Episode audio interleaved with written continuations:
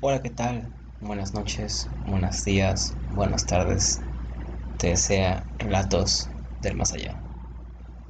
Bueno, hoy en este episodio número uno, por cierto, del podcast Relatos del Más Allá, vamos a hablar de un caso, de un caso sumamente polémico, polémico y, y más bien decir extraño, ya que pues muchos conocemos, pero no todos sabemos qué fue lo que pasó realmente, ¿cierto? ¿Qué sucedió realmente en Amityville? La historia paranormal más famosa y sus escabrosos detalles justo ahora. Bueno, para entrar en un con- contexto más, pues, ambigua que es el tema, vamos, voy a explicar. Amityville, una pequeña aldea, bueno, pueblo, ubicado en el estado de Nueva York, en Estados Unidos, también es para disgusto de los casi 10.000 habitantes que residen allí, un hombre inevitablemente asociado al terror, al miedo y las macabras historias de posesiones demoníacas que, que pues existen ahí. Bueno, el problema es que a mediados de los años 70, Amityville fue, fue el escenario de un horrible asesinato múltiple que causó conmoción en el lugar. Y como consecuencia de esto, la casa en la que se cometió el crimen fue luego considerada poseída por fuerzas sobrenaturales y malignas. Pues quién querría vivir ahí, ¿no? Sería muy, muy bonito vivir ahí. Yo creo sería un lugar para descansar. Bueno, a nosotros que nos gusta el terror, siento que sería interesante por lo menos quedarnos unas cuantas noches. No sé si quedarme a vivir ahí, pero pues por lo menos quedarnos unas cuantas noches. Bueno, el libro que comenzó todo. En 1977, tres años después del crimen, el autor Jay Anson publicó su libro Amityville Horror, en el que detalla cuidadosamente los eventos sobrenaturales que presuntamente azotaban la casa de los asesinatos y que acosaron a la familia que vivió en ella después. Como suele suceder en las historias de fantasmas que vienen con la etiqueta de basadas en hechos reales, la portada del libro incluye un subtítulo en grandes letras rojas que dice Una historia real. El libro inevitablemente fue un éxito. Que seamos sinceros, si ponemos un libro cualquiera y ponemos basado en hechos reales, pues vendería, ¿sabes? O sea, es, bueno, es una teoría. No siempre resultaría, pero pues yo digo que pues algo sería. Y bueno, continuamos. The Amityville Horror está, está basado o estaba dando paso al nacimiento de una nueva historia de terror que sacudiría la cultura popular y que no tardaría en llegar al cine. Una de las ediciones del libro incluye una cita de una reseña en Los Angeles Times que dice que se trata de la más aterradora historia real que se haya leído en años. Wow. Mientras que el tagline promocional asegura una historia más horriblemente aterradora que El Exorcista, porque realmente sucedió, seamos sinceros. En la década del 70, la mención a El Exorcista no era casual ni gratuita. Se trataba del fenómeno de horror más popular de los últimos tiempos, el que había moldeado el gusto del público por estas historias de posesiones y demonios. Pero lo de Amityville realmente sucedió. Y pero la pregunta que nos hacemos todos, ¿qué fue lo que sucedió realmente? En noviembre de 1974, Donald DeFeo Jr., de 23 años de edad, asesinó con un rifle en su casa de Amityville a su madre, su padre, sus dos hermanos y sus dos hermanas. Los asesinatos ocurrieron alrededor de las 3 de la mañana, y todas las víctimas estaban en sus camas, boca abajo y sin señal alguna de lucha. El propio autor del crimen apareció a las seis y media en un bar cercano de su casa y exclamó, necesito ayuda, creo que mi padre y mi madre fueron asesinados. Cuando la policía llegó a la casa descubrió que, en efecto, los padres del joven estaban muertos y también sus cuatro hermanos menores. La policía puso bajo custodia a Ronald D. Fell Jr. luego que este sugiriera que los asesinatos habían sido cometidos por un mafioso local. Pero cuando en su versión de los hechos comenzaron a aparecer inconsistencias y se probó que el mafioso tenía una coartada, el joven no demoró en confesar ser el mismo el autor. Una vez que comencé a disparar, no pude parar. Todo sucedió demasiado rápido, declaró. ¿Cómo hizo el joven para, ¿Cómo hizo el joven para asesinar a toda su familia tan rápidamente y sin que ninguno de ellos fuera alertado antes? La policía comprobó que el rifle no tenía ningún mecanismo de supresión del ruido y no había evidencia alguna de uso de sedantes en las víctimas. Todos permanecían dormidos o inmóviles en sus camas mientras Ronald ingresaba en las habitaciones y los disparaba. Los investigadores que primero llegaron a la escena del crimen creyeron por un momento que los asesinatos eran más de uno, debido a la velocidad y la magnitud de los asesinatos.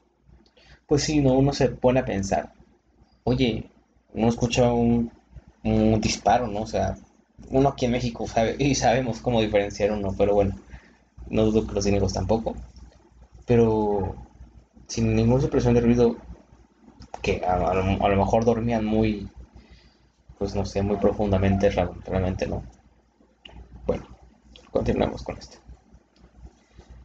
Estos detalles nunca fueron del todo aclarados, y el propio autor ha cambiado las versiones de los hechos en diferentes oportunidades, incluyendo una en la que dice que fue el hermano mayor de sus hermanas la que comenzó todo, matando a su padre, y que en respuesta a esto su madre mató a todos sus hermanos hasta que le disparó. Vaya que familia tan agradable, ¿no? Pero siempre que hay un misterio de difícil explicación, la posibilidad sobrenatural se presenta tentadora. Bueno, volvamos con la familia Lutz y los demonios. Después de un juicio que duró cerca de un año, a Ronald DeFeo Jr. fue encontrado culpable de los seis asesinatos y fue sentenciado a seis penas consecutivas de 25 años a cadena perpetua. Más o menos al mismo tiempo, en diciembre de 1975, el matrimonio de George y Katie Lutz y sus tres hijos se mudaron a la casa de la que habían ocurrido los, asesinatos. Oigan, a ver, una pregunta. Si ustedes tienen que mudarse a una casa, pues no sé, más barata, más... ¿Se mudarían a una casa donde ocurrieron asesinatos o alguna tragedia. Yo la verdad, pues como soy pobrecito. Eh, continuamos. El diálogo con los agentes inmobiliarios debe haber sido más o menos así. Es una enorme y hermosa casa, estilo colonial holandés, con cinco dormitorios, piscina y hasta una casita para botes. Y la buena noticia es que pueden comprarla por nada más 80 mil dólares. La mala noticia es que hace un año aquí tuvo lugar un espantoso asesinato múltiple. La compramos, dijeron Lutz, que quizás dejaron de escuchar después de la parte de los 80 mil dólares. Eventualmente, de todas maneras, debieron enterarse de la oscura historia de, la oscura historia de la casa. Y quizá ya venían algo predispuestos a experimentar fenómenos paranormales. Ya que el día en que se mudaron decidieron llevar con ellos un sacerdote, el padre Mancuso, nombrado como rey pecoraro en el libro por asuntos de privacidad para que bendijera la casa. ¿Ok? ¿Habrían visto El Exorcista recientemente? No creo. Según narra el libro de Amityville Horror, al ingresar en la casa, el padre Pecoraro sintió voces que le murmuraban: Fuera de aquí, fuera de aquí. Y también sintió como si una mano lo bofeteara. Wow. Al tiempo que comenzó a experimentar síntomas similares a los de un resfrío, y sus manos comenzaron a sangrar, perdóname, no era una situación especialmente tranquilizadora, pero los Roots increíblemente decidieron muerse igual, quizá escuchando voces que susurraban 80 mil dólares. Gran parte de los muebles de la familia Difeo estaban incluidos con la compra de la casa, y permanecieron en ella. Vaya. El libro describe algunos de los siguientes eventos misteriosos y pretendía y de pretendida explicación sobrenatural en la casa. Perdón mi dislexia. Durante la estadía de los Lutz, George Lutz solía despertarse inexplicablemente todas las noches a las 3.15. Luego se enteraría que esta era la hora aproximada en la que Ronald DeFeo había asesinado a su familia. Wow. Segundo, la casa plagada de moscas, pese a que era pleno invierno, ¿habrían visto el exorcista recientemente? Katy tuvo pesadillas relativas a los asesinatos, que le revelaron el orden de ir a las habitaciones en que habían ocurrido. La casa tenía algunos puntos extremadamente fríos, ciertos olores que iban y venían, puertas que se golpeaban, sonidos en medio de la noche, lo habitual, no en una casa embrujada, claro. Missy, la hija de 5 años de los Lutz, conoció a un nuevo amigo imaginario, que el libro describe como una criatura demoníaca, parecida a un cerdo con ojos rojos brillantes. Kathy dijo sentirse abrazada por una fuerza invisible. En el sótano había una habitación oculta con las paredes rojas que no parecían los planos de la casa. Y era que el perro de Roots se negaba a acercarse. Estos y muchos otros eventos que se describen en el libro se han convertido gracias a este mismo libro y sus numerosas adaptaciones en clichés del cine de terror. La estadía de los Lutz en la casa sería finalmente nada más que 28 días.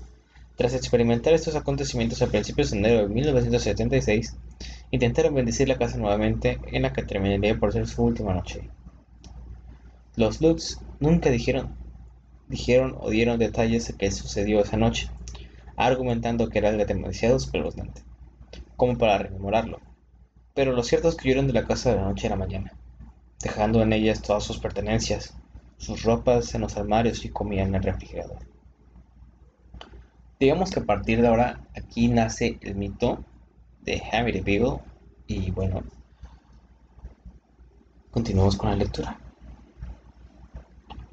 La experiencia de los Lutz no solamente captaría la atención del autor J. Anson, que plasmaría todo en su libro, y dejaría entrever una explicación demoníaca de los asesinatos cometidos por Ronald D. Fell Jr., sino también de otros investigadores y de la natural curiosidad e inclinación popular a hurgar en esta clase de misterios. En marzo de 1976 llegan los famosísimos Ed y Lorraine Warren. Que si no sabes quién es, pues deberías de ver el conjuro, ¿no? Mínimo. Que acordándome del conjuro, creo que hacen una mención en, creo que en el conjuro 2, no me acuerdo, al caso de Amityville. Eh, ahí se ven como pues hacen una recreación pues espeluznante. Bueno, Eddie Warren. Hoy célebres por tener sus historias adaptadas en la saga de Conjuro. Ah, bueno, lo que les acabo de decir. La primera en ella es inspirada en la historia de Hamilton. ¿Ok? Se presentaron en la casa para investigar sus presuntos demonios, acompañados por reporteros de un canal de televisión local. Uno de los miembros del equipo de investigación tomó en la casa unas fotografías con cámara rápida infrarroja, y en una de ellas captó lo que presuntamente era un niño demonio con ojos resplandecientes que miraba desde el otro lado de la habitación. Ah, creo que sí sé qué foto están hablando, sí, claro que sí. La fotografía no fue revelada hasta 1979, coincidentemente durante la promoción de la película de ese año, que marcaría la primera adaptación del cine de la historia de Amityville. Está un poquito raro, ¿no? Que le hayan sacado solo por propaganda. Digo, bueno, no es por ser escéptico, me gustan todas estas cosas, pero siempre hay que verle el lado científico todo, ¿no? Propaganda, who knows? Quienes presentaron la fotografía, George y Carrie Woods, ¿ok? Fueron ellos los que presentaron la fotografía, que fueron a promocionar la película a un programa televisivo, posiblemente ahora ya recuperados de los eventos, demasiado espeluznantes como para recordarlos. Claro, hicieron una película, la primera película de Amityville Horror se estrenó en julio de 1979 y se convirtió en una de las películas independientes más exitosas comercialmente. Sería seguida por casi una decena de películas más entre secuelas, reboots y remakes, incluyendo una con Ryan Reynolds y Melissa George, estrenada en 2005 y la más reciente y metacines cinematográfica, Amityville de The Waking. Eso sin contar las versiones no oficiales o lateralmente inspiradas que de todas maneras usan el nombre de Hamilton, aprovechando el impacto publicitario de este. Y el hecho de que nadie posee sus derechos de propiedad por ser una larga y una peculiar historia, a grandes rasgos real. El costado más demoníaco y sobrenatural de la historia de horror de Amityville probablemente sea un relato construido con convencimiento o no por George Cathy y por el autor del libro J. Anson. Bueno, un relato contundente y atrapante, sí impulsando potenciando por los hechos reales que hoy le preceden. Un relato que en definitiva se ubica como una de las populares más y fascinantes historias de fantasmas cultural, los haya tenido o no. Bueno.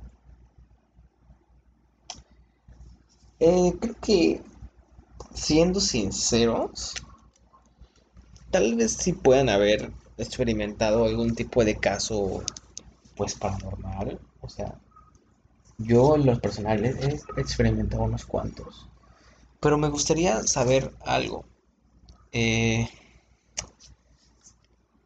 tal vez la necesidad hace que pues la gente vaya y piensa, bueno, bueno, me pasó esto, pero puedo exagerar ciertos, ciertos puntos y cosas así. A mí me, y yo que me gusta escuchar ciertos tipos de relatos, este, leyendas legendarias, que pues gracias a ellos estoy empezando este podcast.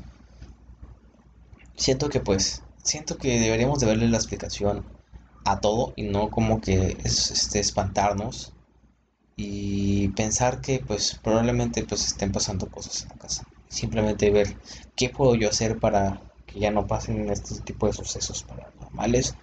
Bueno, si no son y, o investigar si realmente son paranormales. El caso de TV es un caso que abre las puertas igual a las películas de terror, al género de terror y pues quién sabe y gracias a eso también estoy hablando de eso, pues o sea, sería es el primer tema de que yo estoy hablando. No conociendo todo obviamente, pero pues haciendo una lectura previa para hablar uh, de esto. Que me gustaría tener un poco más información sobre ese tema, porque realmente me parece interesante el, lo que hayan pasado esas personas. O si tú estás pasando por algo igual en tu casa y te gustaría contarlo, pues aquí puedes escribirnos al email del podcast y pues si no quieres que tu tu relato sea público pues puede ser de manera anónima. Pero realmente me gustaría que pues eh, que te expresaras en el próximo capítulo ah, hablaremos de otro caso de terror o tal vez no sé, casos que me hayan pasado. Pero bueno, espero les haya gustado este piloto. Y recuerden que aquí estamos para hablar sobre relatos del más allá.